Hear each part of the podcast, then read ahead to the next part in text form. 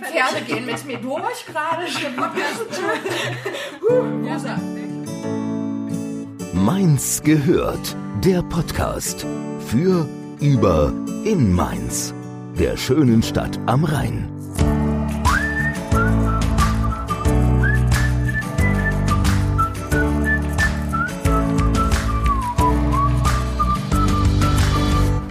Wir sind heute zu Gast bei Manuel. Oder Manuel ist bei uns zu Gast im Podcast. So kann man es sehen. Richtig, wobei wir selbst zu Gast sind bei Jana Blume zu Hause. Tatsächlich, denn du machst Hundesitting für die Jana. Genau, genau. Jana und ihr Mann sind mit Frieda im Urlaub und ich kümmere mich die paar Tage um Hector, gehe mit ihm raus, gebe ihm Fressen, beschäftige mich mit ihm und halte ihn ein bisschen davon ab. Ja, die Jana, die verfolgt uns auch ständig. ne? Ja, aber ehrlich, gell? Ja, es ist wirklich krass. Ich habe ja mitbekommen, äh, ihr wart ja bei Vera gewesen. Ja. Genau. Je, äh, Vera hat ja Jana erwähnt. Ja. Ich habe Vera über Jana kennengelernt. Also es ist tatsächlich alles so ein sich schließender Kreis und ich habe so das Gefühl, Jana ist so ein bisschen Zentrum von. Mainz. So insgeheim schon ein bisschen. Naja, aber um Jana soll es heute gar nicht gehen, sondern es soll um dich gehen und so ein bisschen um deine Story, be- beziehungsweise wir wollen gar nicht so viel vorwegnehmen, sondern fangen einfach mal an. Und zwar, wer bist du denn eigentlich, Manuel? Kommst du aus Mainz? Ich bin gebürtig aus Mainz, ja. Also ich bin jetzt die letzten 31 Jahre durchgängig hier in Mainz gewesen, mit immer mal wieder so ein paar Wochen, mehreren Wochen auch mal, wo ich woanders war. Hier ein bisschen rumgejobbt und da. Aber im Großen und Ganzen bin ich komplett die letzten Jahre immer in Mainz gewesen, gebürtig. Und ich habe auch, glaube ich, irgendwie vor, hier alt zu werden, muss ich gestehen. Ja, man kennt dich auch, glaube ich, von letztem Jahr. Einige, die hier zuhören, werden damit vielleicht was anfangen können. Du hast den Paleo-Imbiss, den Steinzeit-Imbiss in Mainz eröffnet letztes Jahr, richtig? Äh, nee, nicht letztes, Jahr. vorletztes Jahr. Vorletztes Genau, Jahr. Juli, ach Quatsch, Juli. Der habe ich geschlossen letztes Jahr. Genau. Januar 2017 habe ich den aufgemacht. Mhm. Das hat sich irgendwie alles so, wie soll ich sagen, ergeben gehabt. Ich hatte über Umwege den Laden gefunden, online, habe mir angeguckt und war, naja, wie soll ich sagen, ich war schon, ich bin da rein und war schon sehr angetan, weil es halt auch ein kleiner Laden war, optimal für einen Start, optimal für einen Anfang und auch optimal für so ein Nischenprojekt, was ich da verfolgt habe oder immer noch verfolge irgendwie natürlich und war optimal so anzufangen. Ja, Stichwort Nischenprodukt. Äh, Produkt. Wie bist du denn auf Paleo gekommen? Ernährst du dich selbst? Entschuldigung, Entschuldigung, ich muss mal kurz. Ja. Paleo, oder? Ich, ich hänge mich bei sowas immer auf. Heißt es Paleo oder Paleo? Ähm, auch auf die Gefahr hin, Das dass ist wie mich Raclette jetzt und Raclette. ja und ich finde halt, dass beides richtig ist Okay. bei Raclette und ich kann das andere gar nicht. Raclette? Raclette, das habe ich im Leben noch nie Ja, gehört. also ich habe Paleo auch. Nee, was hast du gesagt? Paleo. Paleo habe ich auch noch nicht. Das klingt wie so ein Topolino. Oh Gott, Manuel, klär uns mal auf. Äh, Würde ich gerne, kann ich aber tatsächlich nicht, weil für mich ist beides irgendwie richtig. Also auch auf die Gefahr hin, dass jetzt Menschen, die sich Paleo, Paleo ernähren, Paleo. mich steinigen würden. Ich habe auch oft beides gesagt. Also ich sage eher Paleo, einfach nur weil es flüssiger und schneller rausgeht, aber es ist ja das Paläolithikum und daher, also es gibt diese Schreibweise mit Ä und die Schreibweise mit E, also Paleo und Paleo. Beides sind konforme Schreibweisen und ich jedem Tierchen sein Pläsierchen, sage ich mal. Okay, aber jeder weiß auf jeden Fall, was gemeint ist. Entschuldigung, jetzt kannst du weitergehen. Ich glaube tatsächlich nicht, dass jeder weiß, was gemeint ist, weil ich ganz das oft, als ich den. Laden aufgemacht habe oder im Laden drin stand, Leute gekommen sind und gefragt haben, ey, was ist das? Was machst du hier? Weil ganz, für ganz viele ist, wenn man sich das so ein bisschen mit beschäftigt hat und ein bisschen reingelesen hat, ist es eigentlich nur ein fettes Stück Fleisch und Salat. Fertig. An sich ist das jetzt nicht so verkehrt, find, also finde ich jetzt persönlich gut. Bei dir weiß ich es ja. Ähm, Es ist allerdings tatsächlich so nicht richtig. Also es ist eine unglaublich gemüselastige Ernährung mit vielen Nüssen, Körnern, Samen. Wenn ich halt davon ausgehen würde, dass unsere Vorfahren als Jäger und Sammler sich ihr Essen selber besorgt haben und alles selber zusammengesucht haben, wir können nicht davon ausgehen, dass die jeden Tag Fleisch hatten. Die hatten in guten Wintern, beziehungsweise in, zu Jagdzeiten, konnten sie vielleicht mal einen Mammut reißen oder sonst irgendwas anderes oder irgendwelches Federvieh. Aber das kam mal vor, tendenziell. Das kam nicht täglich vor. Also diesen Fleischkonsum, den wir heute haben, der hat mit dem Grundgedanken der Paleo-Ernährung überhaupt gar nichts zu tun. Also es ist schon sehr eine gemüselastige Geschichte. Man sollte auch durchaus darauf achten, viel Gemüse zu sich zu nehmen. Und Fleisch ist nett Fisch ist nett, Eier sind nett, aber das sollte nicht 90 Prozent des Essensbedarfs pro Tag ausmachen. Nee, ja. Braucht man ja auch gar nicht. Genau, also so viel, ich, ja. richtig, egal bei welcher Ernährung, man muss nicht unfassbar viel Fleisch essen, wie wir es heutzutage machen. Muss man ganz einfach so sehen. Nee, ist sogar auch eher schlecht. Richtig.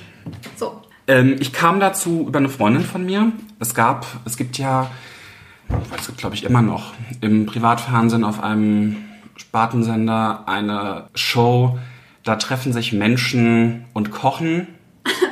So ein, ein sehr gutes Abendessen. Richtig ein sehr gutes Abendessen, was dann auch bewertet wird. Ja, das perfekte Dinner, das kann man ruhig mal nennen. Ja, gut, okay, wusste ich jetzt nicht. Und da gab es eine Paleo-Woche. Und ich hatte das damals geguckt gehabt und ich habe mich mit einer Freundin von mir unterhalten, die auch sehr viel mit Essen, Kochen, Food zu tun hatte. Und wir hatten uns darüber unterhalten. Ich sag so, ey, das kann ich mir niemals vorstellen. Das ist unfassbar kompliziert, weil ich halt nur das gesehen habe, was ich nicht essen darf. Das ist genauso wie bei der veganen Ernährung darf, was heißt darf? Bei der veganen Ernährung esse ich bestimmte Sachen nicht, alle tierischen Produkte. Was kann ich dann dann noch essen? Und es ist halt immer so die Sache, wenn ich mich frage, was darf ich nicht essen und mich nicht frage, was darf ich dann essen? Weil der, der, der Korb ist immer noch unfassbar gefüllt. Und dann hatten wir uns so unterhalten gehabt und dann sagt sie so, naja, ich mache das jetzt seit vier Wochen. Dann hat sie mir ein Buch in die Hand gedrückt, hat gesagt, liest dir das mal durch, hab mir das durchgelesen, mir dann so ein paar Rezepte angeschaut, habe das nachgekocht und habe festgestellt, ey, es ist eigentlich nicht einfacher, aber es ist mal eine ganz, ganz angenehme Herausforderung. Weil sonst ist es das klassische Abendessen. Als Student ist es natürlich so Tüte Nudeln, Päckchen Soße, bisschen Käse, wenn es Geld gereicht hat. Ja. Und dann sitzen, essen. Genau, genau. So. Und es war mal, es war, es war ein ganz anderer Ansporn. Es war mal was ganz Neues. Ich wollte es probieren und habe das dann wirklich durchgezogen, auch relativ lange. Ähm, so die ersten sechs Monate wirklich sehr, sehr, sehr strikt, dass ich dann geguckt habe, okay, ich mache jetzt, probiere das jetzt mal aus. Mir hat super gut getan, körperlich, von der Füße, von der Physis her. Ich habe mich besser gefühlt, ich habe mich wohl gefühlt, mir ging's richtig super. Und dann kam irgendwann so, ich überlege gerade, ich glaube, dann kam die Federweißerzeit, das ist eingerissen. dann kam der Zwiebelkuchen. Und ich meine, Zwiebelkuchen ist so eine Hausnummer. Das isst man. Ich, ich liebe Zwiebelkuchen, ich liebe auch Brezeln. Also Ja. ich habe ich hab jetzt so ungefähr mein, mein Pensum gefunden, meinen Pegel. Ich mache jetzt so 30, ja, 30 bis 40 Prozent Paleo und den Rest fülle ich mit Pizza auf. Oh ja. Ich hätte eine Frage zum Thema Geldbeutel. Man sagt ja auch, ja, die gesunde Ernährung oder dies und das und die Speziellen, die gehen dann immer schnell auf den Geldbeutel. Ist das so? Hast du das so empfunden oder kannst du den Mythos widerlegen? Ja und nein. Es ist tatsächlich so, wenn ich meine Einkaufsgewohnheiten nicht geändert hätte, wäre es tatsächlich eine teure Hausnummer gewesen, muss ich ganz ehrlich sagen. Aber du kannst ja auf dem Wochenmarkt zum Beispiel oder auch in vielen Supermärkten nur das kaufen, was du im Endeffekt auch brauchst. Das vergessen halt viele. Also ich meine, wenn ich jetzt in, wenn ich jetzt irgendwo bin und dann sehe ich da dann das Kilo Tomaten für 4 Euro, was immer noch ein Spottpreis ist, wenn wir mal ehrlich sind. Ich aber irgendwie nur drei Tomaten brauche, dann kaufe ich mir halt auch nur drei Tomaten, Ja. weil zum einen spare ich dann Geld und ich laufe nicht Gefahr, dass ich irgendwas wegschmeißen muss. Richtig, es werden eh viel zu viele Lebensmittel weggeworfen, ne? Genau. Das, äh, also, Und das stimmt, ist halt ja. wirklich ein ganz, ganz großes Problem. Ich finde auch diese Debatte mit, dass man Containern erlauben sollte, eigentlich lächerlich, weil es für mich nicht zur Debatte stehen sollte. richtig. Ja. So viele, also diese, diese Food Saver Aktion, diese, diese Food Sharing Gruppen, die Food Saver, eine Bekannte von mir macht das. Das ist so wichtig und es ist so gut und es ist so notwendig, dass das existiert. Mhm. Und sich dann darüber zu streiten, dass das Essen weggeworfen wird, Ja. das ist totaler Bullshit. Das ist unfassbar. Es ist grauenhaft. Aber nur kurz zur Info für Ja. alle, die zuhören, auch in Mainz gibt es eine relativ große äh, Food-Sharing-Community. Habe ich gesehen, bei Facebook gibt es da auch eine Gruppe, wo sich gegenseitig äh, untereinander ausgetauscht wird, äh, wo Lebensmittel eben äh, gerettet werden. Nur zur Info. Ein Freund von mir macht das jetzt übrigens. Toll, Ganz großartige Aktion, finde Ja. ich super. Es gibt auch verschiedene Food-Verteiler in Mainz, überall, wo man sich dann bedienen kann einfach. Ja. Klasse. Wobei wir in Weisenau ja keinen haben. nee, Nee, Nee, wir haben keinen in Weisenau. müsste man mal ändern. Könnte Genau. man ändern, ja, kann ja durchaus. jeder selber, glaube ich, auch initiieren dann. Genau, du musst da Mitglied werden und dann kannst du das initiieren und dann ist das alles machbar und möglich. Ja.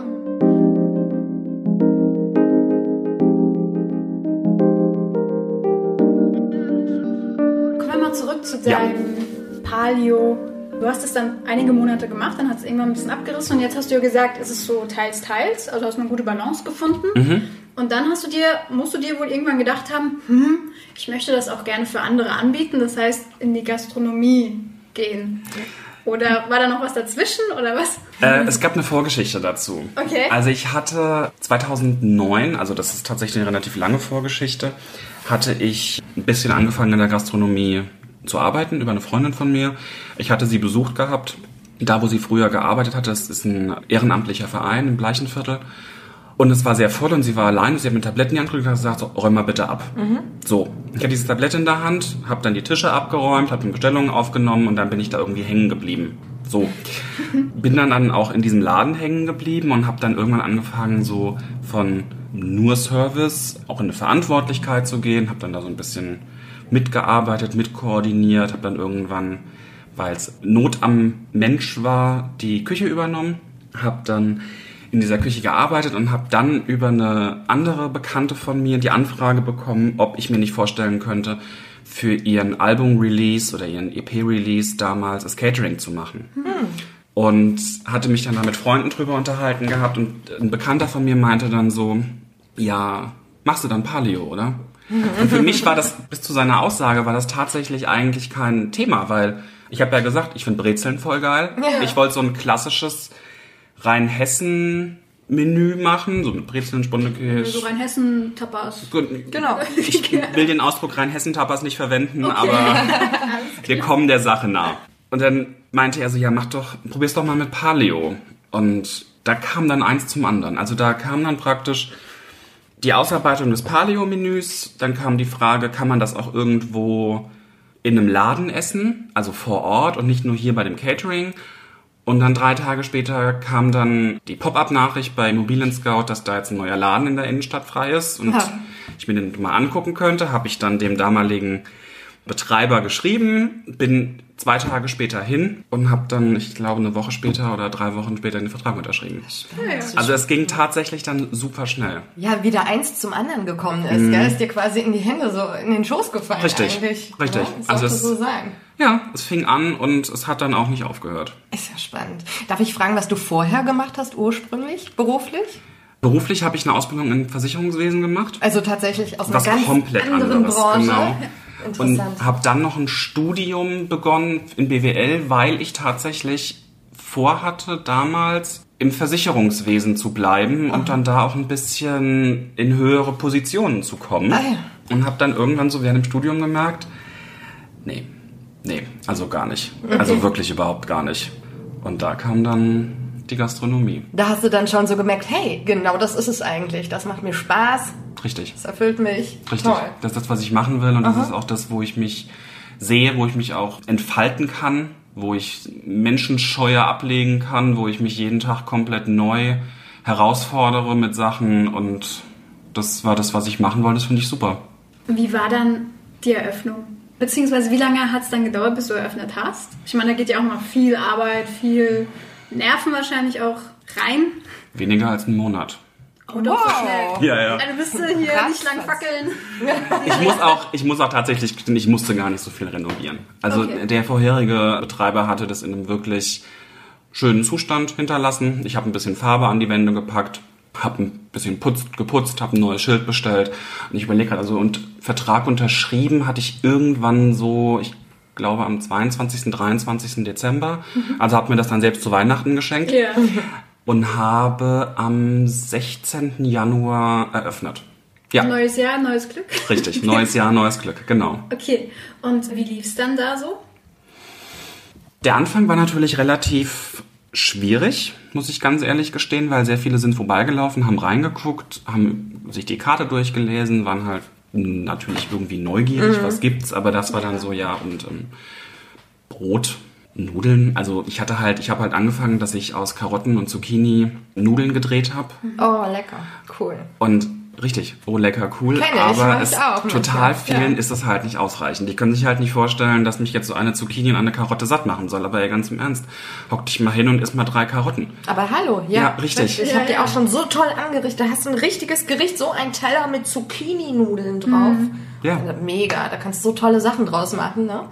Das ist halt erstmal so, was der Bauer nicht kennt. Genau. Alles, was noch so ganz speziell und neu ist, da sind die Leute erstmal vielleicht skeptisch, ne? Ja, das war's auch. Also die waren erstmal nicht so angetan von so vielen neuen Sachen. Im gleichen Atemzug beschweren sie sich aber auch lautstark auf sozialen Netzwerken, wenn der x-te Dönerladen aufmacht. Aber was Neues ausprobieren wollen dann die meisten halt auch nicht. Wobei ich da fairerweise sagen muss, hat sich so nach zwei, drei Monaten relativ gut eingespielt. Dann kamen auch wirklich sehr viele. Da ich halt auch, also Paleo ist ja von Natur aus glutenfrei, laktosefrei, sojafrei. Also eine sehr allergikerfreundliche Ernährung. Und da kamen dann so die mit Zöliakie, die gesagt haben, Mensch, geil und bist du wirklich komplett? Und ich habe halt schon von Anfang an darauf geachtet, dass ich auch nicht irgendwie Kannspuren von einkaufe, sondern wirklich Sachen nehme, wo halt frei von Gluten sind, dass ich halt auch da so den Leuten praktisch eine Anlaufstelle bieten konnte. Das wurde auch wirklich sehr gut aufgenommen. Toll. Das heißt, mit der Zeit konntest du dir so langsam eine Stammkundschaft auch Genau. aufbauen, ne? Genau, also ich hatte halt wirklich das Glück, dass von, ich sag mal, zehn Kunden, die so gekommen sind, sechs regelmäßig wiedergekommen sind. Also Wow. das war wirklich super. Ich habe auch viele Stammkunden gewonnen, die im Laufe der, der Zeit auch zu Freunden geworden sind. Und auch zu Menschen, mit denen ich heute noch, wenn ich sie sehe, ein unglaublich tolles Verhältnis habe, wo ich auch wirklich immer wieder froh bin, sie zu sehen. Ich habe durch den Laden super viele Kollegen kennengelernt aus der Gastronomie in ganz anderen Bereichen, wo ich die Expertise und die Meinung und die, die, die Erfahrung auch super zu schätzen weiß. Und das ist tatsächlich was, wo ich sehr, sehr, sehr dankbar für bin. Also unabhängig davon, ob ich den Laden jetzt noch hätte oder nicht, dass alles, was so drumherum passiert ist, also das, das, ganze, das ganze Menschliche und dieses ganze, wen ich kennenlernen durfte, das allein schon hat sich gelohnt, den Laden aufzumachen.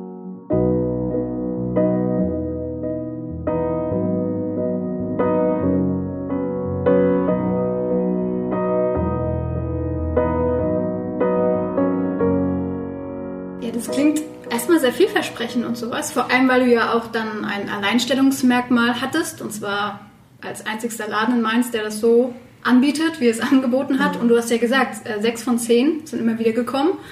Aber irgendwie hat es dann doch nicht gereicht. Weil du hast den Laden jetzt nicht mehr. Das haben wir ja schon rausgehört.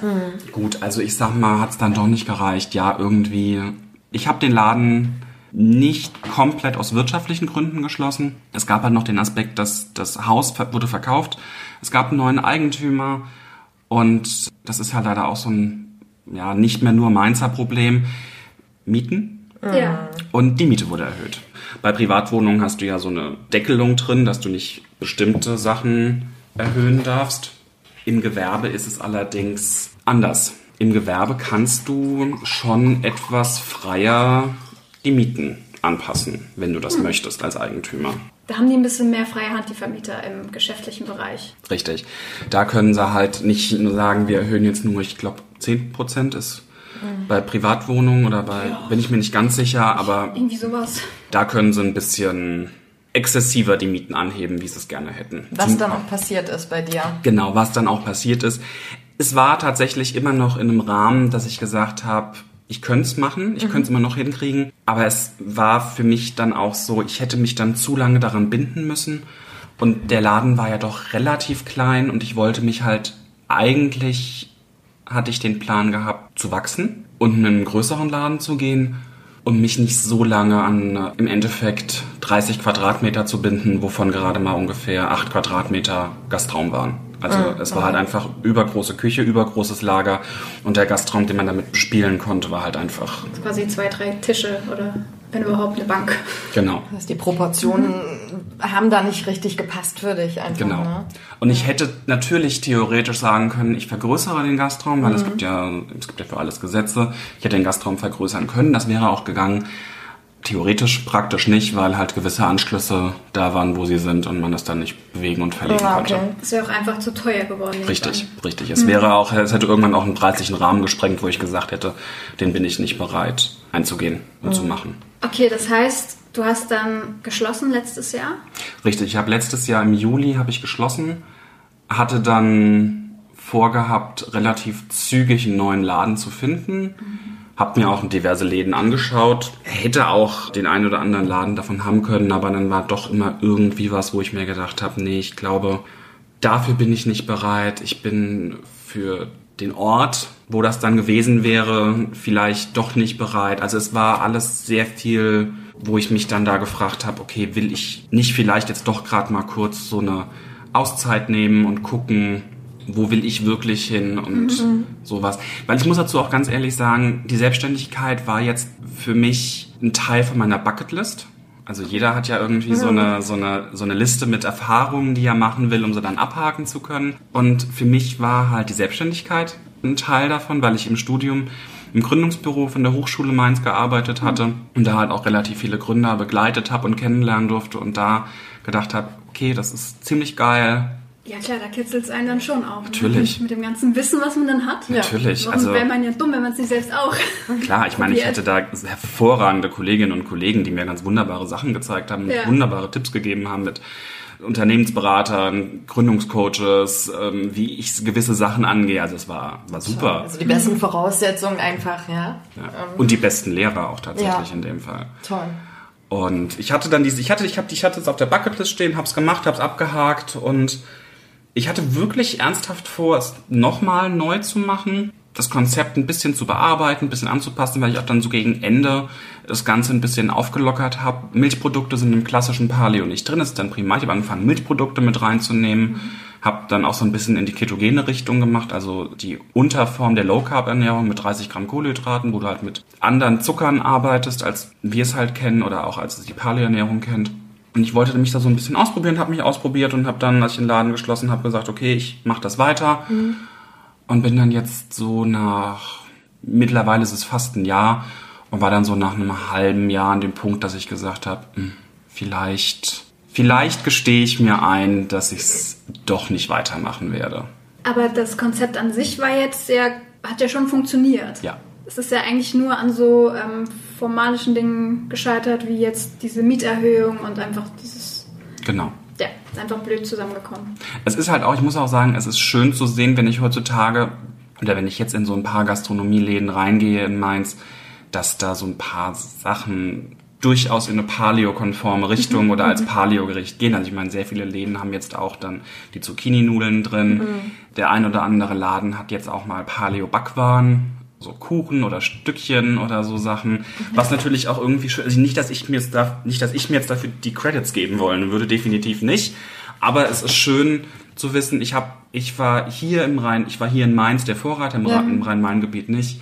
Und andere haben Potenzial darin entdeckt und ja, aber du warst halt mit der Erste, hast quasi den richtigen Riecher gehabt. Richtig. Du wärst jetzt wahrscheinlich, wärst, hättest diese Mieterhöhung nicht gegeben oder den Besitzerwechsel nicht dann wäre vielleicht was anderes gekommen, wer weiß, aber mhm. vielleicht wäre es auch gut gegangen und dann. Aber das sollte man sich ja eigentlich nicht stellen, die Frage, ne? Oh, ich hätte, liebe, ich liebe ja? aber die Frage. Ich liebe die Frage, was wäre, was wenn? Wäre, wenn? Was wäre, wenn? Ich liebe das. What if? Total geil.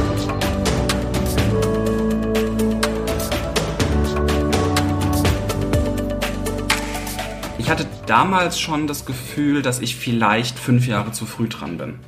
Also ich glaube, wenn ich jetzt in zweieinhalb Jahren es nochmal probieren würde, ich glaube, es würde sich ganz anders, ganz anders verhalten. Und ich könnte ganz anders agieren und ganz anders mhm. arbeiten, als ich es jetzt gemacht hatte, ja. aber. Weil ist es nicht auch so, du sagtest, okay, das war so ein bisschen Teil deiner Bucketlist, du hast das erfahren, du hast die Erfahrung gemacht. Und wäre das denn überhaupt nochmal etwas für dich, die Selbstständigkeit in der Gastronomie? Ja, tatsächlich. Also ja. es ist jetzt nicht so, dass da die Luft raus ist. Du hast es erfahren, gut ist, sondern das kannst du dir durchaus nochmal vorstellen. Definitiv. Ja. Also es ist natürlich irgendwie. Ich habe ganz viele Nächte da wach gelegen und habe mich gefragt, okay, war es das jetzt wirklich alles wert, mhm. was ich jetzt so eingebüßt habe? Aber doch, ja, mhm. doch, definitiv. Das heißt, am Anfang hast du schon eher die Rückschläge mehr gesehen auch. Ja was man ja gerade als Deutscher irgendwie sowieso dazu tendiert, erstmal nur das Schlechte ja. zu sehen ja. und das zu werten, aber das Gute, was da hinten dran steckt auch, weil wo schlecht ist, gibt es auch gut. Das ist ja schon fast ein physikalisches Gesetz. Genau. Man muss es halt nur sehen. Aber du hast dich dann da, du hast den Fokus schon dann hinbekommen, dass du auch die guten Sachen gesehen hast und jetzt halt auch die guten Sachen eher wertest oder höher bewertest als jetzt die Rückschläge. Wo jetzt zum Beispiel eine Bank sagen würde, so, ja, Manuel, da haben sie sich aber ganz schön was. nee. Richtig. Ja. Richtig. Ich bin tatsächlich so, dass ich aus allem Negativen, was ich da erfahren habe, immer noch irgendwas Positives rausgewinne. Ja. Scheiß auf den monetären Verlust, den ich erlitten habe, ist mir vollkommen egal, aber ich bin als ganz andere Persönlichkeit, ich bin als gestärkte Persönlichkeit, als selbstsicherere Persönlichkeit da rausgegangen, als ich es vorher war. Also wenn ich mich jetzt mit dem Manuel vergleiche, der ganz ängstlich und nervös zu dem Termin gefahren ist, den Laden zu besichtigen, zu dem, der jetzt vor euch sitzt, das ist schon Das sind Welten, ne? Welten nicht, aber es ist schon ein großer Unterschied. Also es ist schon, es ist schon eine andere Persönlichkeit in vielen Dingen. Ja, ich meine, man wächst nicht nur an den Erfolgen, sondern auch auf dem Weg dahin. Und ist es nicht auch so, die erfolgreichsten Menschen und auch Unternehmen, die sind ein paar Mal auf die Schnauze gefallen, bevor sie dann erfolgreich werden. Ich habe gelesen, zum Beispiel der PayPal-Gründer, der musste erst vier Unternehmen vorher gründen. Die, die ersten drei sind sowieso voll den Bach runtergegangen. Viertes, naja, so lala. Und das fünfte war dann PayPal. Und da gibt's ganz viele. Die Glühbirne wurde auch ich, Edison hat irgendwie tausende Versuche gebraucht. Hätte der dann gesagt, ah nee, ist alles doof und äh, sich auf diesen Misserfolg fokussiert, dann gäb's keine Glühbirne oder viel später durch jemand anderen, ja? Also, das, Also ich würde eher sogar sagen, dass äh, Misserfolge man da viel mehr lernt, Ja. lernt als Erfolge. ja. Natürlich, auf Erfolgen ruhst du dich irgendwann aus. Ja, Genau, da hast du ja, da hinterfragt man ja auch nicht so wirklich Erfolge. Also weniger nimmt man so an, so ja, habe ich verdient, du, du, du, cool, cool, Ja. cool. Aber Misserfolge, wenn man entsprechend ein bisschen stabil ist, hinterfragt man die ja auch Genau. und durchleuchtet die und zieht dann halt auch Rückschlüsse und behält sich das. Ja. So würde ich das sagen. Genau, und lernt auch sich selbst viel besser kennen, kommt sich selbst vielleicht auch näher, weil man sich selbst auch hinterfragt, was will ich eigentlich wirklich? Ist es das, was ich möchte? Ja, also man wächst in vielerlei Hinsicht, glaube ich. Ja. Und bei dir hat es jetzt dazu geführt, dass du erstmal gesagt hast, nicht nochmal. Genau. Erstmal habe ich dann da gesessen und habe gesagt, das war's dann jetzt erstmal. Ich mache jetzt was anderes und habe dann auch ein bisschen rumgejobbt, habe dann ein bisschen geguckt und bin jetzt gerade wo angekommen, wo ich sagen muss, da fühle ich mich sehr wohl. Das ist was, wo ich mir durchaus vorstellen könnte, auch längerfristig zu bleiben, dass ich mir auch wünschen würde, dort längerfristig zu bleiben. Zumal es mir auch die, die Möglichkeit eröffnet, noch nebenbei kleinere Projekte laufen zu lassen, die ich halt auch noch auf meiner Bucketlist stehen habe. Also ich meine, Aber du bist jetzt nicht zurück in die Versicherungs. um Gottes Willen, nein, nein, nein, Machen nein. ja auch einige, ne? Zurück in den alten Beruf und so. Ah, so schlecht war es ja doch nicht. Ja, ja, Lieber auf das Nummer sicher. Ja. Ja. Da gibt's eine ganz nette Anekdote tatsächlich. Ich hatte überlegt, zurück in die Versicherung zu gehen. Ja, ja. Man erwägt erstmal alles. Richtig, man erwägt erstmal alles. Also irgendwann kommt dann der Punkt, wo du bereit bist, vieles zu machen, was du eigentlich mal machen wolltest. Ja. Und ich war dann dort bei einem Bewerbungsgespräch im Februar gewesen und das Gespräch lief gut.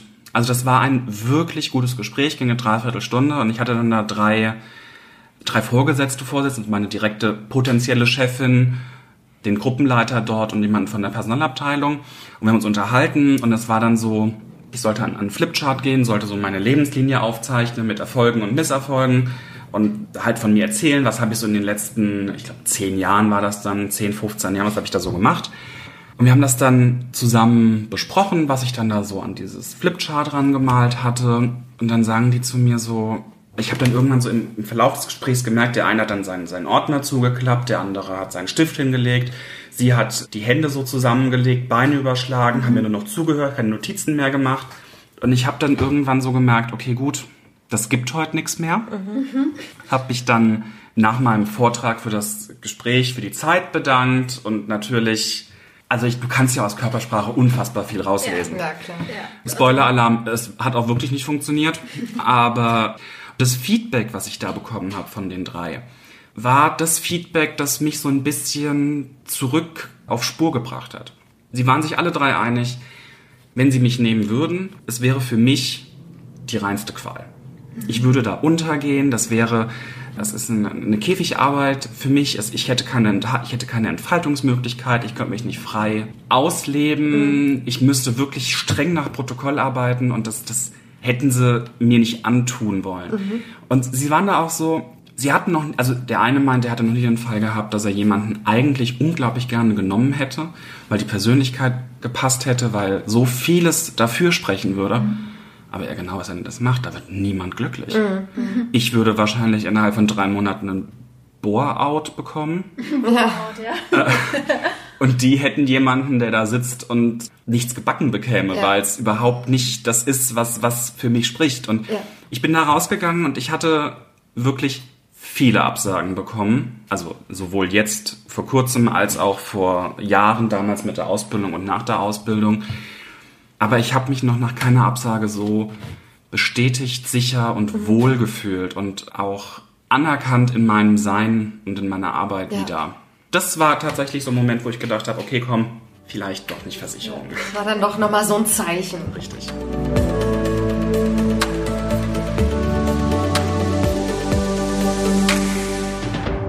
So, und jetzt, wie sieht dein Plan aus? Hast du schon einen oder bist du noch im Ausklügeln?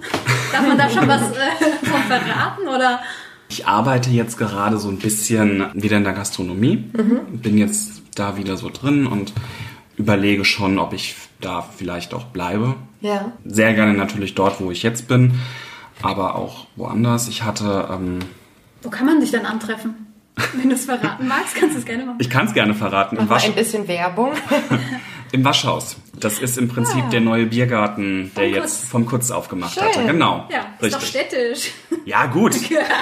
Wenn man das so einfach sagen kann, gerne.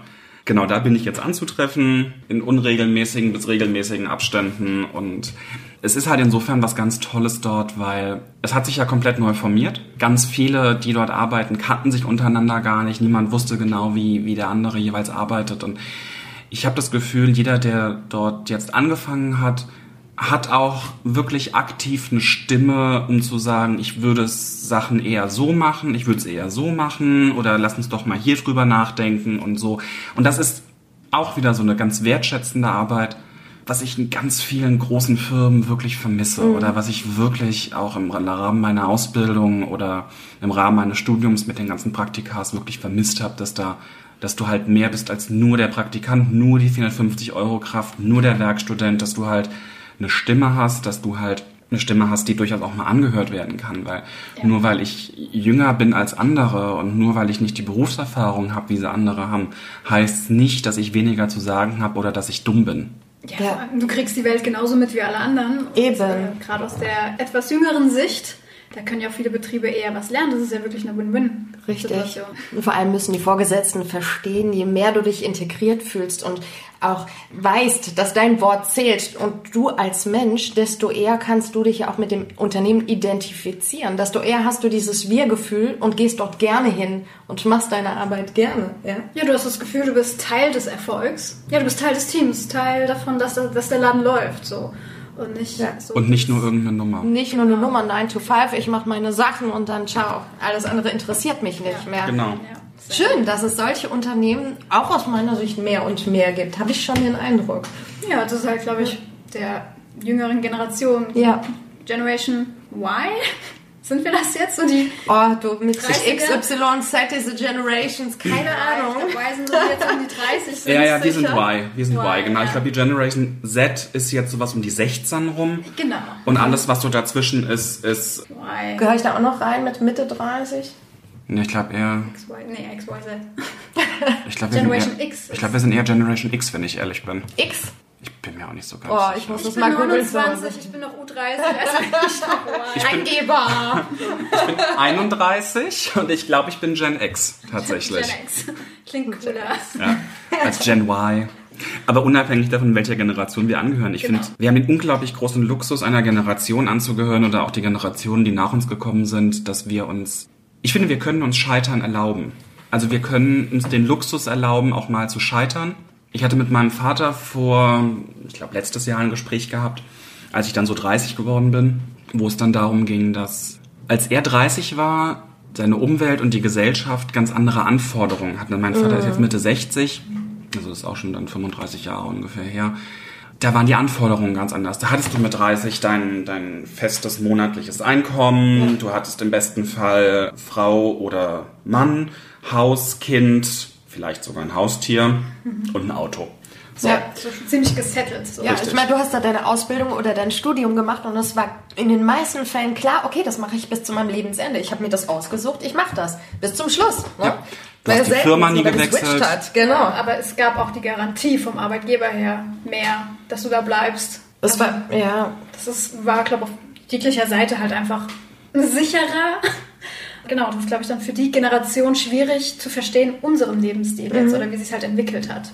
Ja, sehr schwierig für die zu, nachzuvollziehen und da wirklich dann nicht diese Mechanismen, dass die bei denen angehen, von wegen so, "Ah, jetzt hat der Junge, jetzt ist er jetzt ist auf der Straße, jetzt muss er zum Arbeitsamt. Ich denke, es hat auch was mit dem Status zu tun. Ich bin nicht ganz sicher, aber ich denke, dass äh, Statussymbole wie ein großes Haus, dickes Auto, dass die Wichtigkeit davon auch ein bisschen abnimmt bei unserer Generation. Ich glaube, wir sind fokussierter auf das Lebensglück mehr, auf die Zufriedenheit. Also nicht alle und nicht immer, aber ich habe so den Eindruck zumindest, dass Status weniger Angewicht hat als Zufriedenheit und Lebensglück, oder? Auf jeden Fall. Definitiv. Ja, Zum Teil, Ich ja. denke, das hat dann auch was mit zu tun, dass man da auch risikobereiter ist. Also ich habe auch schon mal, ich habe schon mehrfach die, die Sparte meines Jobs gewechselt mittlerweile und ich konnte mir ganz normal, ich habe meine Ausbildung zur Bauzeichnerin auch angefangen. Ich habe die abgebrochen dann. Meine Oma noch, so die Generation. Um Gottes Willen, Kind, du musst was zu Ende bringen. Du musst es zu Ende bringen. Ich war kreuzunglücklich, ja. Das ging. Ich wusste für mich, no way, ja. Ich werde das nicht ausüben, diesen Beruf. Auf gar keinen Fall. Das war früher undenkbar. Wie meine Oma schon gesagt hat, du hast es angefangen, du bringst es zu Ende, du ziehst die Nummer durch. Ja? Julia ist sehr Die körperlich. Pferde gehen mit mir durch gerade. Wusa, Ja, merkt, durchatmen. merkt man. So, ich, ich beruhige mich jetzt wieder und Alles cool, alles cool. Du hast die Ausbildung abgebrochen, ich habe das Studium abgebrochen. Ja. Also ich habe das Studium, ich gehöre auch tatsächlich zu den Menschen, ich halte mir immer alle Türen offen, damit ich, wenn irgendwas nicht funktioniert, ich irgendwohin zurückkehren kann. Das Problem an der ganzen Nummer ist einfach nur, ich ziehe da nie was richtig durch. So. Und hätte ich mein Studium einfach nur abgebrochen, hätte ich mich einfach nur praktisch hingegangen, so ich mache jetzt mal Urlaubssemester, ich zahle meinen Beitrag nicht, was auch immer. Ich hätte immer wieder anfangen können. Was habe ich gemacht? Nein, auf drei Semester angelegt, durch einen Drittversuch durchzufallen. Echt? Ja. Also ich habe wirklich, ich habe wirklich, ich war eingeschrieben, Ja. habe die Vorlesungen körperlich selten betont, geistig schon mal gar nicht. Und habe dann irgendwann gesagt, so, okay, das geht so nicht weiter. Ich hätte, ich hätte nicht mehr so viel gebraucht, muss ich ganz ehrlich sagen. Für mich war das wirklich eine Qual, dahin zu gehen. Ich habe mich unwohl gefühlt, Bauchschmerzen, also ungefähr Ja. du wahrscheinlich wie du mit Genau. der Ausbildung. Ja. Und ich habe gesagt, okay, komm, ich kann jetzt einfach sagen, ich höre auf, ich beende das Ganze, aber dann habe ich immer noch diesen, dieses, diesen kleinen Spalt, dass ich zurückkehren kann. Nee, ganz oder gar nicht. Und es war ganz, Vor allem, du hast dich ja dann nochmal hingequält. Also, naja, für die Klausuren. Drittversuche, das heißt, es ist schon nochmal ein Semester draufgegangen jetzt dafür, oder? Ja, aber es gab ein Semesterticket dafür, war auch super. Ist das gut am Schluss? Also ich muss ganz ehrlich sagen, es gab ein Semesterticket. Bombe. Ja. Hättest du abgebrochen, wäre es weg. Ja, Eben. richtig, richtig. Und so konnte ich, immer, so konnte ich nochmal anderthalb Jahre regelmäßig nach Frankfurt fahren, wenn ich wollte. Oder wo ich halt noch überall hätte hinfahren können. Kostenfrei ins Theater. Habe ich nie genutzt. Ich auch nicht. Habe ich nie bereut. genutzt und es ärgert mich so sehr. Einmal, einmal habe ich es genutzt, da war ich in Frankfurt. Mhm. Einmal habe ich es gemacht. Hätte es öfter machen sollen, ja. Denke ich mir im Nachhinein auch. Ja. Aber gut. Jetzt nochmal ganz kurz was anderes. Trotz dieser Flexibilität unserer Generation und ähm, dem Mut zur Veränderung, ich weiß nicht, wie das bei dir war, aber oft entstehen ja trotzdem erstmal Ängste, wenn was nicht so hingehauen hat, wie man sich's vorgestellt hat. Hattest du auch Ängste kurz danach? Du meinst, nachdem ich den Laden geschlossen hatte? Ja, genau. Ja, natürlich. Ich muss auch ganz ehrlich sagen, ich habe stellenweise heute noch Ängste nicht, aber Sorgen. Sorgen. Wie, wie geht's weiter für mich? Was, was passiert? Was, was kann passieren? Was kann mir Positives passieren? Was kann mir Negatives passieren? Also eine von den größten Ängsten damals war natürlich der finanzielle Aspekt. Ich hatte einen Kredit, den ich abbezahlen muss, den ich immer noch abbezahlen muss. Ich hatte irgendwann plötzlich kein Einkommen mehr. Ich hatte auch erstmal nicht so richtig, ich, ich wusste auch wirklich in dem Moment nicht so, okay, was mache ich jetzt, wo gehe ich hin, wie, wie läuft das, wie, wie funktioniert alles. Und total logische Schlussfolgerung, die man halt zieht als Erwachsener, wenn man an eine kleine Existenzangst kommt, man geht auf Reisen. Aber wie geht das ohne Geld? Äh, ja. Aha, Gute das ist Frage, eine sehr gute Frage. Man hat ja noch Reserven. Ja, die kann man ja für Urlaub raushauen. Richtig. Guter, ja, guter Plan. Richtig. Also ich war dann mal, ich war dann mal zwei Wochen in Berlin, war dann mal eine Woche in Hannover, war dann mal eine Woche in Amsterdam, war dann mal hier und da und hatte, ja, Du hast dich abgelenkt. Gut ich habe mich abgelenkt, genau. Also ich habe dann tatsächlich so diese ganzen Sorgen, die ich da hatte, habe ich alle so so untergraben, habe sie vergessen und war super. So ein bisschen Verdrängungsstrategie, Richtig, ne? richtig. Ja. War jetzt gerade die klügste Variante, die man hätte wählen können, aber Es ist menschlich, glaube ich auch. ja, Ja. natürlich. Es ist vollkommen menschlich. Also es ist vollkommen menschlich, wenn du da sitzt, aus einer, klingt auch witzig, aber aus einer geregelten 80-Stunden-Woche kommst.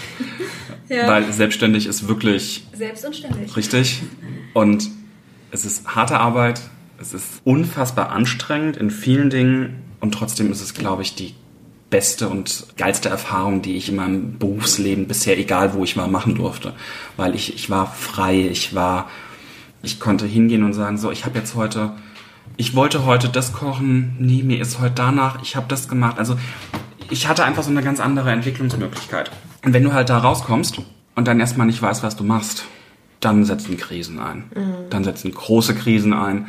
Wobei ich da sagen muss, ich hatte einen hervorragenden und wirklich sehr, sehr, sehr geduldigen Rückhalt von Familie, Freunden, auch da wieder Kollegen, ehemaligen, die mich mehr aufgeheitert haben, als sie es wahrscheinlich, oder aufge, aufgemuntert haben, als sie es wahrscheinlich dachten, oder als ich wahrscheinlich hätte in Worte fassen können. Aber dieses, ich hatte nie das Gefühl, ich bin so dermaßen gescheitert, dass ich da nie wieder rauskomme aus, aus dem Loch, in dem ich war und in dem ich immer noch so ein bisschen drin bin. Aber wie gesagt, ich habe es ja eben gesagt, ich finde, unsere Generation hat den Luxus, sich Scheitern erlauben zu können. Ich habe es mir erlaubt und ich suhle mich nicht drin, aber ich bin froh, dass ich das konnte. Ja. Hast du irgendwelche Tipps oder was hat dir denn am allermeisten geholfen? Würdest du sagen, das war dieses Netzwerk, von dem du eben gesprochen hast, aus Freunden, Bekannten, Familie? Gibt es da irgendwelche Tipps, wie man da mit umgehen kann, um erstmal aus dem tiefen Loch zu gehen, außer Reisen? Immer erst mal reisen. Immer erstmal reisen. außer, außer Verdrängungsstrategie. Genau, immer erst mal reisen und vergessen. Nee, tatsächlich ist es das Netzwerk, aber ich finde, was uns auch furchtbar abhanden gekommen ist, ist das Reden. Und das Netzwerk hat mir außerordentlich geholfen. Mein Netzwerk, mein soziales Netzwerk war eine unfassbar große Hilfe für mich. Aber sie hätten es nicht sein können, hätte ich nicht gesagt, hier, so sieht's aus. Ja. Und ich muss tatsächlich sagen, es auszusprechen, es zu sagen. Ich bin gerade an dem Punkt und ich habe gerade das beschäftigt mich und ich bin ich bin gescheitert und ich weiß gerade kurz wirklich nicht weiter, nicht wohin, mit jemandem darüber zu reden. Das ist, glaube ich, das, was notwendig ist, was wichtig ist, was hilft. Und das vergessen furchtbar viele. Weil ich, ich kann nicht, indem ich irgendwo sitze und traurig gucke, erwarten, dass Leute aus meiner Mimik rauslesen können, Ja. was los ist Ja. mitteilen, immer sagen, wenn was ist. Und das ist wirklich was ganz, ganz, ganz Wichtiges, weil niemand kann Gedanken lesen. Nee, also die wenigsten wahrscheinlich. Ja. ja, das hilft ja aus zweierlei Hinsicht. Zum einen kannst du den emotionalen Druck dadurch ein bisschen verringern, im besten Fall. Und zum anderen kriegst du ja im besten Fall noch ganz viele andere Perspektiven vielleicht aufgezeigt. Jeder Mensch, mit dem du sprichst, hat nochmal andere Gedankengänge dazu und hat vielleicht interessante Ideen auch, die dir weiterhelfen können. Klar. Und die Sache ist die, wenn, wenn dein Gesprächspartner keine interessanten Ideen hat, im Gespräch hast du vielleicht grandiose Ideen. Ja, genau. Also es ist, es ist im besten Fall ist es eine Win-Win-Situation Ja. für beide.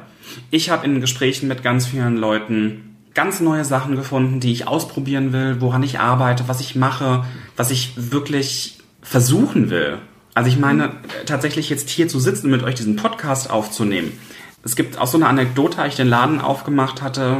Ich hatte ein, ein, ein kurzes Radiointerview gehabt mit einem, mit einem Sender hier. Und das waren so 29 Sekunden vielleicht. Also so wirklich kurz. Es war wirklich so, was mache ich, wer bin ich und so weiter. Es war vielleicht ein bisschen länger, aber egal. 1,30 vielleicht. Tendenziell tatsächlich 1,30, ja. Aber dieses Aufnehmen hat eine halbe Stunde gedauert. Weil ich stelle mir zehn Kameras hin, überhaupt kein Problem. Ein Mikrofon, ich krieg die Krise. Ich bekomme schwitzige Finger, na, ich bin, ich Das merkt man aber jetzt nicht so. ja, weil ich es gelernt habe. Ah, Ja. okay. So. Und ich hatte mich mit jemandem, mit jemandem, mit Jana drüber unterhalten, nachdem ihr bei ihr wart. Shoutout, Jana. Und sie sagt, ja, schreib den beiden doch.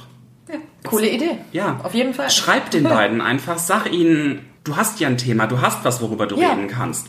Und ganz ehrlich, mehr als Nein sagen können sie nicht. Gut, ihr habt nicht Nein gesagt, ihr seid jetzt, wir sitzen jetzt hier, also insofern, Spoiler. Spoiler, es hat funktioniert. Ja. Und das ist halt auch so eine Sache. Hätte ich mich da nicht mitgeteilt, bei ihr jetzt zum Beispiel, wäre ich nie auf die Idee gekommen, sowas mal auszuprobieren. Und das ist halt was. Hättest du dich nicht getraut zu fragen? Unser wunderbarer Chef sagt immer, nicht zu fragen ist immer ein Nein. Genau. Ja, Dann hast du sowieso ein Nein. Es kann nur was, im besten Fall was Besseres bei rauskommen. genau. Und ich wollte noch mal kurz einwerfen zum Thema Leute zum Gespräch haben oder Leute zu finden, wer jetzt nicht dieses Netzwerk aus Freunde, Familie hat, das gibt's ja auch, dann ist es auch wirklich nicht verwerflich, sich da professionelle Hilfe zu holen. Es gibt, es muss nicht unbedingt ein Therapeut sein, kann aber durchaus. Es gibt ja auch mittlerweile sowas wie, wie Ja, Coaches. ja, Per- Personality Coaches oder sowas. Das ist echt nicht verwerflich. Ja, nochmal als kleinen Tipp, falls sich jemand Ja. da nicht so gerade abgeholt gefühlt hat, weil er denkt, er hat oder er hat vielleicht gerade nicht so, so ein Netzwerk, wie du es jetzt zum Glück hattest. Genau. Ja. Ja, schöner Tipp, genau. Wobei ich da auch sagen muss, ich habe trotzdem noch professionelle Hilfe. Da. Ja, Also- beides in Kombi ist natürlich Genau, beides im perfekt, Kombi ist ja. super. Das Problem, was man natürlich nicht außer Acht lassen darf, weil ich meine, der Tipp ist natürlich vollkommen legitim und überhaupt, es ist, es ist auch nicht schlimm, wenn ich sage, ich gehe zum Therapeuten. Also es ist, ich muss tatsächlich gestehen, für mich war das so, ist mir selbst einzugestehen, dass ich das Netzwerk, das ich habe, mir nicht vollends hilft. War erstmal schwierig und dann die ersten Schritte dahin, das, diese Suche, es ist sehr, sehr, sehr anstrengend. Es ist sehr kräftezehrend. Einfach das Problem ist, es gibt viel zu wenig kassenbezahlte Therapeuten. Ja. Und ich hatte wirklich das unfassbar große Glück, einen zu finden, der mir zwei Tage später einen Termin angeboten hat, weil er zufällig gerade eine Stunde vorher eine, eine, eine Sitzung beendet hatte. Wo ich jetzt bin seit Januar, ja, seit Januar, wo ich mich unfassbar wohlfühle, der mir in so vielen Dingen, in so vielen Sachen einfach hilft, weil es gibt immer Themen, die kann ich bei Freunden von mir nicht ansprechen. Da ist mir jemand Neutrales lieber, keine Ja. Frage. Insofern ist dieses, ist diese Aussage mit, wenn dein Netzwerk vielleicht nicht das Richtige ist, such dir was anderes. Mehr als legitim. Ja. Keine Frage, aber es zu kombinieren, Bombe. Ja. Therapie ist echt nichts Schlimmes. Also Nein. man sitzt ja da, erzählt, es ist ein Gespräch, nur der Fokus liegt halt auf dir selbst und es ist ja eigentlich mal eine nette Abwechslung. Ja, das wird ja wenn man das heutzutage- so kennt. Genau. Ja. Ist ja heutzutage Gott sei Dank immer normaler auch, darüber auch zu sprechen und zu sagen, Ja. hey, ja, ich, ich meine, da was. allein in anderen Kulturen, in den USA ist das nicht so. Da sagt man doch immer, ja, eigentlich hat jeder Zweite irgendwie einen Therapeut Ja. und das fast ein Leben lang. Also es ist total natürlich. Kommt nicht jeder Mensch in seinem Leben mindestens einmal in die Situation, wo er selber nicht weiter weiß. Nicht jeder nimmt sich dann einen Therapeut, das ist klar, aber theoretisch kommt jeder Mensch aus meiner Sicht mal in eine Situation, wo, wo er eigentlich dankbar wäre. Er hätte jemand professionell an der Seite, er der ihn ein bisschen an die Hand nimmt und ihm Beziehungsweise man, weiterhilft. man muss auch kein Trauma erlebt haben, um an so Stellen halt zu gehen. Das meine ich, Ja. genau. Eben. Und dieses Stigma, was du hast, Ja. ach, du bist, bist, du gehst zum Therapeuten, nimmst nur Medikamente und ach, wahrscheinlich ritzt du dich auch noch. Nein. Nein. Einfach nur nein. Ja. Und wer es nicht glaubt, probiert selber aus. Geht Ja. mal hin, macht jemand Ich kann gerne meine Arme zeigen. Also, Wobei es ja tatsächlich so ein Thema ist, es ist ultra schwer, da einen Platz zu kriegen. Ja, das ist was, wo, wo vielleicht auch der Fokus noch mehr drauf liegen könnte von der Gesellschaft, dass man das auch irgendwann mal vielleicht ein bisschen besser erreichbar macht für das- die Leute. Ich denke, das ist der Grund, warum der Markt an Coaches immer größer wird. Es gibt ja immer mehr Coaches auch in allen möglichen Bereichen. Ne? Du bist natürlich furchtbar stigmatisiert, wenn du sagst, du gehst in eine Therapie, was natürlich auch so ein, so ein, so ein Hindernis nochmal ist, das wirklich aktiv zu suchen. finde Ist ich das jetzt heute noch so? Ich muss tatsächlich gestehen, bedingt. Also es gibt Menschen in meinem Umfeld, die wussten das bis eben jetzt nicht, dass ich das mache. Familienmitglieder zum Beispiel. Freunde von mir wussten das nicht und ich habe größtenteils natürlich eine sehr positive Reaktion darauf erfahren, dass ich den Mut habe, das zu machen und dann auch offen anzusprechen. Aber viele haben auch, ja, nicht viele, aber der eine oder andere hat auch das Gesicht ein bisschen verzogen und war so, hm, naja, Wirklich? ja, Ja, da spricht halt so ein bisschen die Unwissenheit. Richtig. Also, oder Unsicherheit auf auch. gut Deutsch die Dummheit. richtig. Ja, Grüße. ist so. Also rein sachlich ist es Unwissenheit, Dummheit. Wenn jemand so, oder halt äh, falsche wie sagt man, Vorurteile. Ja. Was aber auch zum Beispiel ganz viele nicht wissen, die sich einen Therapeuten suchen, ist, es gibt Telefonnummern, die kannst du anrufen. Mhm. Da wird dir relativ zeitnah geholfen. Und es gibt ja mittlerweile so eine Neuregelung, dass es immer Du, du bekommst immer zeitnah ein Vorgespräch, mhm. um, zu, um das Ganze einzuordnen, weil es gibt ja Verhaltenstherapie, Psychotherapie und diese, also ja. gibt ja sehr viele Sparten des Ganzen. Und ich war zum Beispiel jetzt, ich bin in der Verhaltenstherapie und ich war bei einer gewesen, die macht halt eben keine Verhaltenstherapie. Die meinte, wir können das gerne machen, aber ich kann dir nicht helfen. Wisst ihr, dann würde ich jemanden Platz wegnehmen damit mir halbherzig geholfen wird. Ja. Und das, das ist ja auch nicht Sinn und Zweck. Das, ja. ja. Das heißt, nicht jede Therapieform passt zu jedem Menschen. Ne? Da muss man dann für, ausprobieren oder für sich oder durch Gespräche auch mit den Therapeuten dann. Genau. Äh, Dafür sind Therapeuten ja, ja ausgebildet, um halt Richtig. halt sagen zu können, was brauchst du? Genau. Oder in welche Richtung müssen wir gehen bei der Behandlung. Aber das ist schon mal gut zu wissen, dass man zum Erstgespräch einfach relativ zeitnah kommen kann. Ne? Wenn man sich in einer akuten Situation befindet, die einem das Leben sehr schwer macht, dann ja. ist das, dass man nicht denkt, oh, muss ich eh vier Monate oder sechs Monate oder länger warten. Ja, ich kann Ihnen nur raten, nutzt dieses Angebot aus. Ja. Und das erste Gespräch ist das Schlimmste. Mhm. So die ersten zwei, drei Sitzungen hm. erfordern Kraft. Sich zu überwinden dann. Genau. Über alles zu sprechen. Sich so zu offenbaren. Man macht sich ja nackig quasi. Ja? Und hinzugehen tatsächlich. Mhm. Also dazu, die Sache ist die, dazu sitzen war für mich nicht das Problem. Mhm. Der Weg dahin zu gehen, zu klingeln, hochzugehen und zu warten. Mhm. Das war kurz kompliziert. Aha. Und dann war es weg. Ja. Zumal ich auch mit meinem wirklich ein unfassbar großes Glück war. Also ich bin ja, vor allem, begeistert. Ich glaube, diese, dieser Moment oder die Zeit, wirklich dahin zu gehen und so, dann sitzt man da und denkt so, für einen kurzen Moment, was total falsch ist, aber für einen kurzen Moment kommt der Gedanke so, jetzt bist du auch einer von denen. mhm. War das bei dir so? Ähm, jetzt bist du. Nein. Nein, muss ich tatsächlich sagen, nee. Dieser, diesen Gedanken bist du auch einer von denen. Ganz bös gesagt natürlich. Mhm. Hatte ich nicht gehabt. Was allerdings, glaube ich, auch damit zu tun hatte, dass ich unglaublich dankbar war, so schnell einen Termin gefunden zu haben. Und ich schon sehr lange, also es gibt, es gibt, ich hätte schon viel früher praktisch diesen Schritt machen sollen. Ich hatte in meiner vorherigen Beziehung, die kurz nach Eröffnung des Ladens geendet hatte.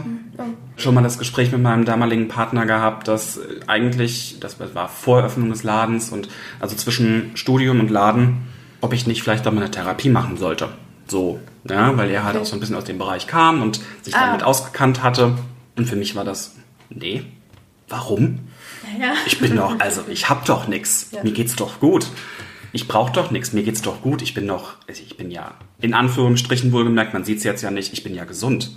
Und das dann zu verstehen, dass er wahrscheinlich recht hatte, zweieinhalb Jahre danach, war noch mal so ein bisschen Schlag ins Gesicht, aber hätte ich früher reagiert, wäre alles wahrscheinlich Aber du anders. konntest einfach nicht früher reagieren, weil es einfach nicht die Zeit war. Fertig. Du hast einfach diese Entwicklung gebraucht, bis dahin, bis du an den Punkt kommst. Ich ja? habe nicht verstanden, was der wollte. Ja, ja und dann macht es auch keinen Sinn. Richtig. Dann macht keinen Sinn mehr. Richtig. Also ich meine, ich hätte dann da gesessen, hätte wahrscheinlich den, den Therapeuten und die Therapeutin eine Dreiviertelstunde lang angeschwiegen und wäre dann gegangen. Also das ist ja, also das, das bringt's ja nicht. Mein Partner ja. hat gesagt, ich soll mal kommen. Richtig. Ja. Mein Partner sagt, ich bin bekloppt, ich soll da mal hingehen. Ganz bös gesagt. Und ein guter Therapeut hätte dich sofort wieder weggeschickt. Ja. Er genau wusste, die Person selbst muss bereit sein und das ja. wollen und nicht äh, irgendwie. Ja. Genau. Aber jetzt mache ich das und da muss ich tatsächlich sagen, bin ich im Nachhinein auch sehr dankbar, dass er mich damals schon in die Richtung gebracht hat. ja, oder dich, dich schon mal vielleicht sensibilisiert, so im Hinterkopf, ne? Richtig.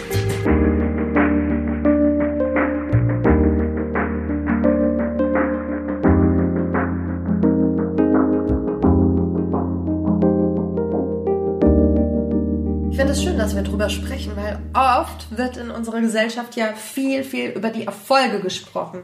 Das ist das, was wir am Ende sehen, aber über den Weg bis dahin, da wird ja selten drüber gesprochen. Das kriegen wir ja gar nicht so mit. Und aus dem Grund hält man es erstmal, vielleicht hält man sich für ich würde es ja ganz für einen Loser erstmal so in die Richtung, ja, weil man das so, wenn man nur die Erfolge sieht von den anderen und gar nicht weiß, dass es so ein langer Weg oft bis dahin ist. Gutes Sinnbild ist ja Instagram oder Social Media. Ja, ja. ja. ja. Da Ja. sieht man auch immer nur die schönen Sachen und schönen Bilder, die die, die Leute teilen wollen. Richtig, Aber wie oft jemand hinfällt und wieder aufsteht, das sieht man meistens eben nicht. Ich habe noch einen kleinen Fun Fact. In Schweden gibt es tatsächlich auch das Museum der Misserfolge. Genau aus diesem Grund hat der Gründer das damals erbauen lassen und errichtet. Und er gibt dort auch Kurse, wie man mit Misserfolgen konstruktiv umgehen kann. Und ich bin mir sicher, dass diese Kurse nicht nur in Friedhofslautstärke und in Friedhofsstimmung stattfinden, sondern man auch über Misserfolge, über Scheitern und über wirklich schlimme Dinge, die einem passiert sind, mit einem Lachen erzählen kann. Ja. Wenn genug Zeit vergangen ist, sollte man über das meiste, was einem passiert ist, lachen können. Und Und nicht bereuen. richtig, Genau. Weil wäre das alles nicht passiert, wärst du nicht da, wo du jetzt bist. genau. So, wärst du Richtig. irgendwo anders. Und äh, dann wären wir wieder bei, was wäre wenn? Das wäre wenn und dann wärst du vielleicht irgendwann am Ende deines Lebens in vielen, vielen Jahren und würdest denken, ach, das hätte ich so gerne mal gemacht, aber habe mich nie getraut. Ich möchte nicht am Ende meines Lebens sagen, ach, ich habe auf Nummer sicher bin ich immer gegangen, aber ich habe so viel verpasst, was ich so gerne getan hätte. Ja. Und da können wir auch nochmal unsere liebe Freundin Diana zitieren. auch übrigens eine sehr tolle Folge, wer sie noch nicht gehört hat. Genau, man muss eigentlich immer nur in dem Moment, man muss sich ab und zu mal fragen, wie geht's mir, geht's mir gut? Und wenn da- es da irgendwas gibt, was nicht so stimmt, dann sollte man das angehen. Aber wenn Ja. da was ist oder nichts ist und sagt, eigentlich geht's mir gerade richtig gut und was in der Vergangenheit war, das hat zu dem Moment geführt, wo du dir sagst, mir geht's richtig gut, cool, ey, da war doch das alles wert, was Ja. davor war. Das war es doch irgendwie wert. So. Das sind die ganzen kleinen Puzzlestückchen, die dazu zu diesem Gesamtbild führen, zu dem, was du heute bist, wo du heute stehst. Das ist dann spannend, zurückzuverfolgen, ne? Ja. Und im besten Fall natürlich auch diese ganzen kleinen Puzzlestückchen, die dich zu dem bringen werden, der du mal sein wirst. Ja, Richtig. Weil du kannst dich natürlich heute dafür entscheiden, einen Weg einzuschlagen, sei es nun beruflich, sei es nun privat, dass du dir irgendwas nicht eingestehen willst. Aber wer weiß, wo du dann in 40 Jahren bist. Wer weiß, ob du dann in 40 Jahren eine glückliche Person bist und wer weiß, ob die Person, für die du dich damals dann entschieden hast, in 40 Jahren eine glückliche Person sein wird. Und Ja. Und der Mensch neigt ja generell dazu, sich die Dinge schön zu reden. Einfach oder halt unangenehme Dinge, dann du bist auf Reisen gegangen, was ja auch bestimmt für eine gewisse Zeit auch okay ist, weil es ja auch nur Selbstschutz ist und Selbstschutz ist, sollte man jetzt auch nicht verurteilen. Aber halt nach so einem, nach gewisser Zeit, das merkt man ja auch selbst, wenn man dann mal ehrlich zu sich ist. Also beziehungsweise man sollte sich ja wirklich in regelmäßigen Abständen mal in sich selbst reinhören, so würde ich sagen Unbedingt. und dann immer noch mal reflektieren und dann auch sich trauen, was zu ändern. Ja. definitiv sich selber Feedback Ja. zu geben, ist ganz wichtig. Aber ich muss auch ganz ehrlich sagen, ich würde jetzt dieses, was du da gesagt hast, ich würde das gar nicht verteufeln. Sich, also Dinge schön zu reden. Also du kannst natürlich sagen, ich rede mir Dinge schön eine gewisse Zeit lang. Du kannst allerdings auch ganz anders formulieren. Du kannst auch sagen, dass du in allem Schlimmes irgendwas Positives siehst. Also zum Beispiel mal auf meine Ausbildung zurückzukommen. Und ich habe dann nach der Ausbildung dort äh, ein Jahr lang gearbeitet. Und die Versicherungsgesellschaft hatte dann finanzielle Schwierigkeiten, beziehungsweise es gab dann eine, eine Fusion von zwei Gesellschaften zu einer, das personelle Umstrukturierung, Umstrukturierungen mit sich gebracht hatte. Und ich habe dann meine Nachfolgerin eingearbeitet. Meine Nachfolgerin war so alt wie meine Mutter. Meine Nachfolgerin ist drei Jahre oder vier Jahre in Rente, nachdem ich sie eingearbeitet habe, in Rente gegangen. Aufgrund des Sozialplans. Wer zuerst kam, bleibt auch. Wer zuletzt, wer zuletzt gekommen So. ist, geht. Und sie hat, als ich meinen letzten Tag hatte, zu mir gesagt, Manuel, denk immer dran, nichts passiert ohne Grund. Ja. Und ich hatte, kurz bevor ich den Laden geschlossen hatte, stand sie plötzlich bei mir im Laden und sagt, wie ich es dir gesagt habe, nichts passiert ohne Grund. Ja. Schön. Und das war, glaube ich, dann auch der Moment, wo ich dann so diese ganzen Zusammenhänge, diese ganzen Fäden, die so passieren. Also wenn du dein Leben als ausgebreitete Mindmap vor dir siehst, siehst du wahrscheinlich ganz viele Äste, Zweige, die in kein Ziel führen. Aber auch nur, weil das Ziel noch nicht da ist. Richtig. Später, wenn du 10, 20 Jahre später schaust, siehst du auch, wie auch diese Äste verästelt sind wieder mit dem nächsten. Ja. Im besten Fall hast du irgendwann einen riesengroßen Wollklumpen. Genau. Und ganz oben bist du und lächelst drüber. Richtig. Sehr schön. Ja. Jetzt ja. sind wir auch schon wieder bei gut einer Stunde. Ach, sind wir schon, tatsächlich. Ja? Ja. ja. Schön. Und äh, ich äh, fühle mich eigentlich gerade sehr wohl. Ja. Wie euch auch? Ja. Absolut. Ich würde sagen, stoßen wir nochmal mit einem Glas Wasser an. Ich würde nochmal holen. nochmal holen, genau. Und sagen einfach schon mal Tschüss. Ja, vielen, vielen Dank, dass gerne. du dir die Zeit genommen hast. Sehr gerne, ich habe euch zu danken. Toi, toi, toi für die Zukunft. Dankeschön. Und wir werden uns wieder hören und ja. sehen. Genau. Mainz gehört der Podcast für, über, in Mainz, der schönen Stadt am Rhein.